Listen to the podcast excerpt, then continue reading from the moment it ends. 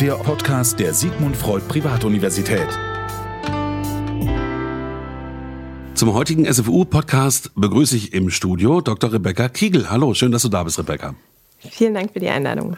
Du leitest bei uns die Kinderambulanz. Jetzt muss man sagen, vielleicht nochmal für alle, die nicht so auf dem Laufenden sind. Es gab ja eine Gesetzesreform, das heißt, Psychotherapie läuft in Zukunft ein bisschen anders. Man studiert Psychotherapiewissenschaft, Bachelor, Master. Danach lässt man sich approbieren und geht dann als PIA, also Psychotherapeut in Ausbildung, in diese ambulante Zeit. Und da ist die SFU-Ambulanz hier am Platz der Luftbrücke natürlich da, aber es gibt ja auch einen Schwerpunkt und das ist die Kinderambulanz und die leitet Frau Dr. Kiegel. Also Rebecca, seit wann machst du das jetzt? Genau, die Kinderambulanz an der SFU besteht seit Spätsommer, so 2021. Seitdem mache auch ich das. Befindet sich noch im Aufbau.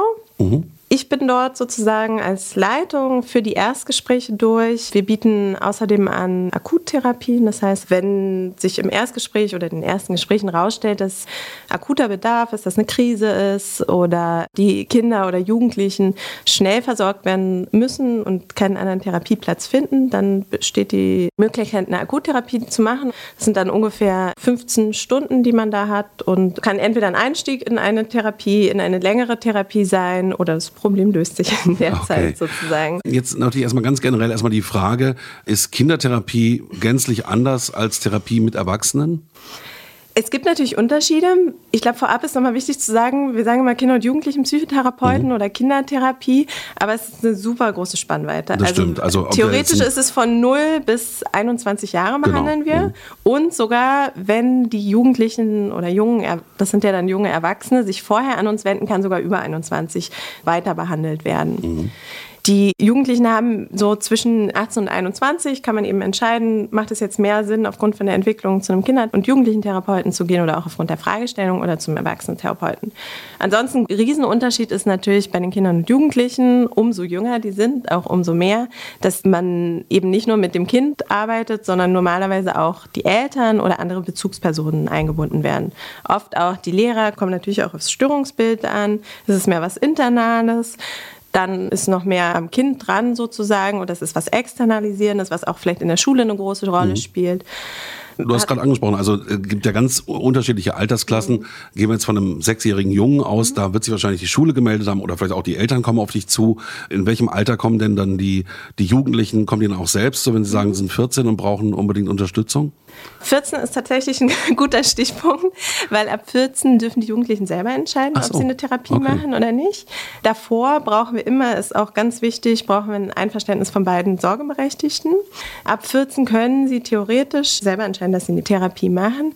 Und ab dem Alter sind es viele, die dann auch selber entscheiden, oft auch ihre Eltern ansprechen und sagen, ähm, ich glaube, ich brauche eine Therapie, ich habe das und das Problem oder such mir mal einen Therapeuten oder so. Oder sie kennen das dann von Freunden halt, dass die machen eine Therapie und wollen das halt ausprobieren.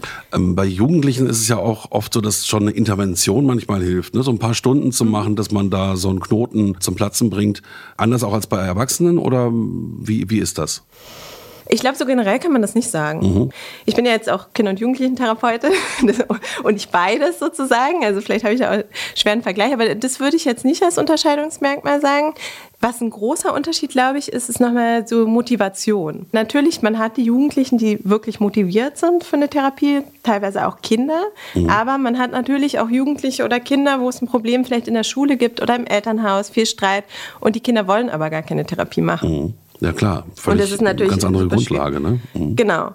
Und das ist halt nochmal anders als bei Erwachsenen, weil wer schickt das Kind überhaupt, wer möchte die Therapie? Und bei jüngeren Kindern, sagen wir mal wieder der Sechsjährige, da kann man ja nicht in so eine Art Gesprächstherapie gehen, wie vielleicht schon bei einem älteren 16-Jährigen oder 16-jährigen Mädchen. Da muss das Ganze ja wahrscheinlich ein bisschen anders vonstatten gehen als bei Älteren. Wie geht man da vor? Also ich würde sagen, tendenziell, umso jünger das Kind ist, umso mehr spielerische Elemente in die Therapie integriert. Aber natürlich, wir arbeiten schon auch kognitiv. Also gerade bei einem Sechsjährigen kommt auch immer aufs Kind an, ne? wie, wie gut die sich konzentrieren können, wie mhm. reflektiert die sind. Aber die Therapie selber sieht natürlich anders aus. Also ich würde jetzt nicht mit einem Sechsjährigen wahrscheinlich eine Stunde da sitzen und mit ihm mhm. reden. Und ähm, was für spielerische Sachen sind das? Malt man dann oder macht man irgendwelche Spiele, an, an denen man was ableiten kann? Wie muss man sich das vorstellen? kommt wirklich auf den Fall und auf das Störungsbild sozusagen an. Aber es ist, ein Teil ist auf jeden Fall wirklich auch Spiel, auch freies Spiel sozusagen. Das heißt, dass Rollenspiele auch mit Figuren, ne? also Rollenspiele sind schon auch ein Teil von Erwachsenentherapie, aber dann noch kindlicher gestaltet am Anfang gerne auch machen mit den Kindern, um rauszukriegen, also für was interessieren die sich, was sind deren Hobbys, mit wem können die sich identifizieren, was sind vielleicht Figuren, egal aus irgendwelchen Geschichten, echte Figuren, ein toller Fußballer, irgendwas, mit mhm. dem sie sich identifizieren können. Und dass man zum Beispiel sowas sucht und dass so eine Figur einen sozusagen durch die Therapie begleitet. Mhm. Klingt interessant, ja. Wenn man da was findet. Und wie ist das mit der angesprochenen Ablehnung, wenn, wenn also Kinder und Jugendliche vorbeigeschickt werden von Lehrern, Eltern und so weiter? Hat man da auch Therapieerfolge oder auch einen Zugang, der dann irgendwann kommt? Da muss man dann halt gucken, ob man doch mit dem Kind zusammen, das ist immer ganz wichtig, am Anfang die Ziele formuliert der Therapie und schaut, ob es vielleicht doch was gibt, ein Ziel, auf das die gerne hinbearbeiten würden und mit dem die sich identifizieren können. Mhm. Jetzt hast du es gesagt, das ist alles gerade noch im Aufbau. Ich habe auch das Gefühl, dass gerade eben Kinder- und Jugendlichentherapie völlig unterversorgt ist, gerade auch in so einer Riesenstadt wie Berlin.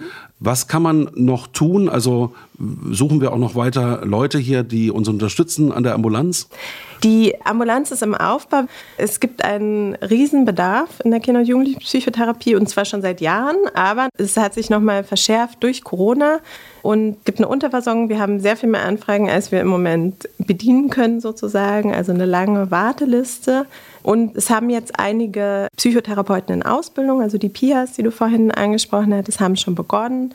Im Spätsommer werden nochmal neue beginnen. Ja, es gibt Bedarf auf der Seite der Kinder und Jugendlichen und es gibt andersrum eben bei uns Bedarf, dass noch mehr PIAs einsteigen und mitmachen. Man kann aber schon sagen, dass so eine Ambulanz einem eher mal den ersten Zutritt verschafft. Also sagen wir, ein Erstgespräch hier eher zustande kommt als bei den völlig überlasteten Psychotherapeuten mit ihren Praxen. Also man kann sich durchaus auch an die Ambulanz hier am Platz der Luftbrücke wenden, genau. um, um Erstgespräche auch mal zu führen und zu schauen, wo die Reise hingeht?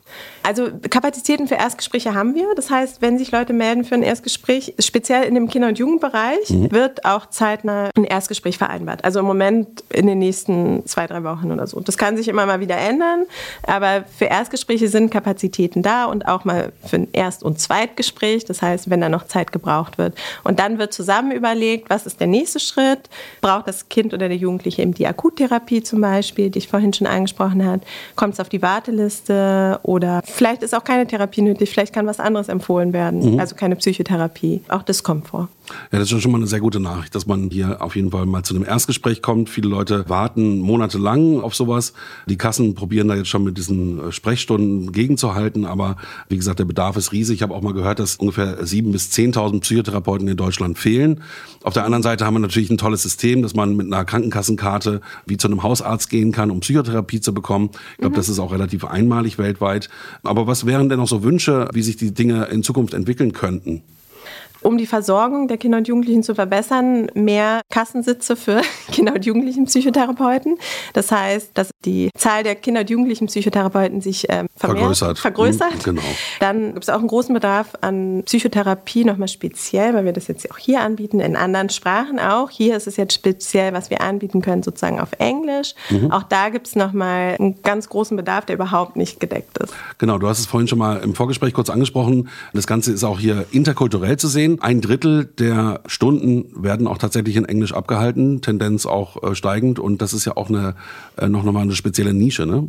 Genau, es geht ja um Psychotherapie. Das heißt, die Kinder sollen über ihre Emotionen reden, sollen über das reden, was ihnen wichtig ist sozusagen. Und es ist total wichtig, dass sie sich dabei wohlfühlen und es auch in der Sprache machen können, die sie am besten können und in der sie sich auch am besten über sowas unterhalten können. Mhm. Jetzt gibt es ja natürlich ganz klare Bilder von, sagen wir mal, irgendwelchen äh, Problemen, die Kinder haben. Aber was ist denn jetzt in den letzten Jahren passiert? Wir haben jetzt eine schlimme Pandemie, die uns immer noch begleitet. Zusätzlich ist noch ein, ein Krieg dazugekommen, wo man auch noch Angst vor einem Weltkrieg vielleicht haben könnte. Solche Dinge schwingen ja mit. Spürst du da schon deine Arbeit mit den Kindern? Also es ist auf jeden Fall ein super großes Thema.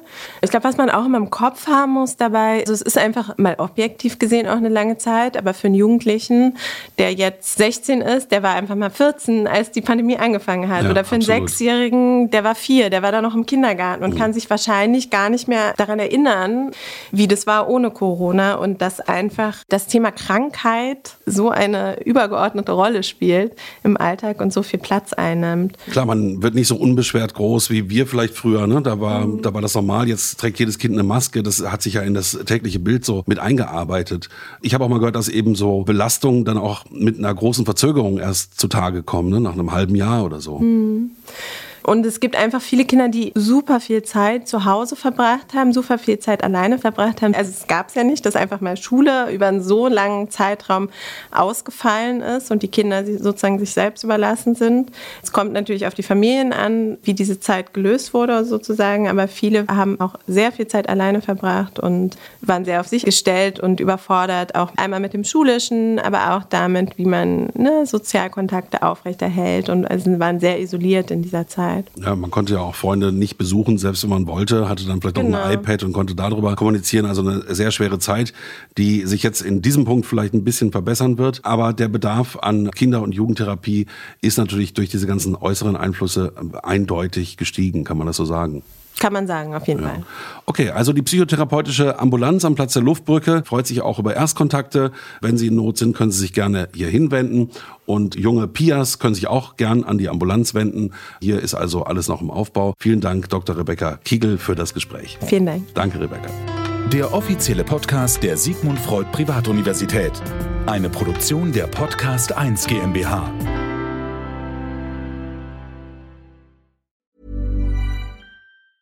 Even on a budget, quality is non-negotiable. That's why Quince is the place to score high-end essentials at 50 to 80% less than similar brands. Get your hands on buttery soft cashmere sweaters from just 60 bucks, Italian leather jackets, and so much more.